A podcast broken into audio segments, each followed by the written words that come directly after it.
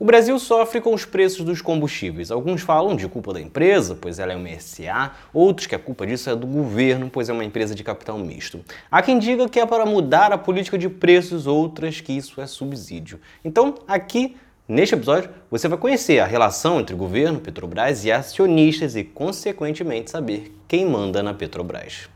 É Pilatos lá na Bíblia quem nos diz,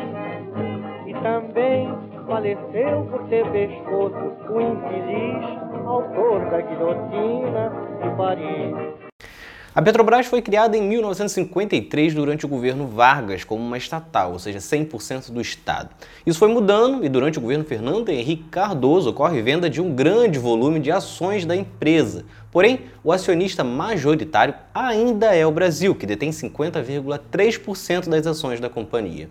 Isso significa que o Brasil, logo o governo, que tem o poder de indicar a maior parte dos conselheiros, que por sua vez escolhem um presidente da Petrobras e sete diretores executivos da companhia. Mas, nesta última semana, Bolsonaro e o presidente da Câmara, bem ensaiadinhos, começaram a reclamar da empresa que precisa investigar o que está acontecendo e que era uma traição ao povo brasileiro.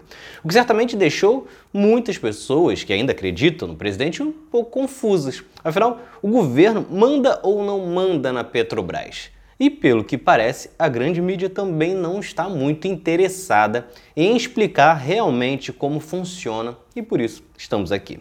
Primeiro, a Petrobras não é uma estatal pura, ou seja, o governo não pode fazer exatamente tudo o que quer na hora que quer. Por ser uma capital mista com ações na bolsa, existem regras e obrigações a serem seguidas para garantir direitos dos acionistas.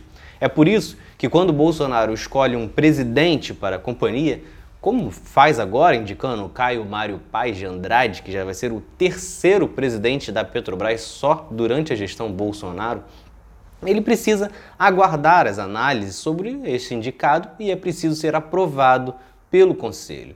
Conselho esse que, como já falamos, tem a maioria escolhida pelo governo, ou seja, dificilmente não seria aprovado. Outro ponto que Bolsonaro, através de suas indicações, poderia ajustar também é a política de preços. Ou seja, ele não pode, na canetada, definir qual o valor do combustível, mas pode determinar uma política que fosse mais favorável ao povo e que talvez rendesse menos lucros aos acionistas. Só neste primeiro trimestre de 2022, a Petrobras distribuiu 24 bilhões em lucros para estes acionistas. E esses lucros são tão altos não ocorrem porque a empresa é malvada ou traidora, isso ocorre porque o governo Temer, em 2016, definiu e o governo Bolsonaro manteve a política de paridade de preços internacionais, que beneficia exatamente os acionistas, pois é cobrado aqui dentro o preço internacional, logo impactado pelo valor comercializado do barril de petróleo e também do dólar, que desde que o governo Bolsonaro chegou, sempre ficou acima de R$ 4,00 e agora está acima de R$ 5. Esta política que faz com que em 12 meses tivéssemos altas de 53% no óleo, 32% no gás e 31% na gasolina. Uma outra política de preços seria possível, inclusive foi adotada até 2016. A anterior, usada nos governos Lula e Dilma, era baseada no custo de produção. Desta forma, a empresa lucraria ainda com a operação, os acionistas também com um valor mais reduzido, porém o preço do gás, dos combustíveis também estariam bem mais baixos.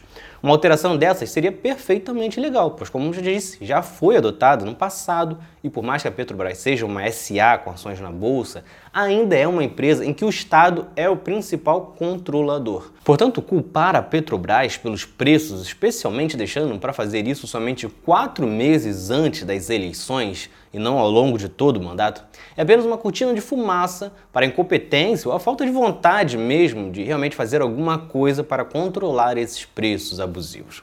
E é curioso como toda hora tem um vilão novo. Até meses atrás, Bolsonaro falava que os responsáveis eram os estados com o ICMS, agora é a Petrobras. E chega a ser irônico que os mesmos que atribuem a corrupção na Petrobras ao governo anterior são os que hoje dizem que o governo não tem interferência política na empresa. Então é isso. Se vocês gostaram, curtam, se inscrevam e assistam os próximos vídeos do outro lado da história. Valeu!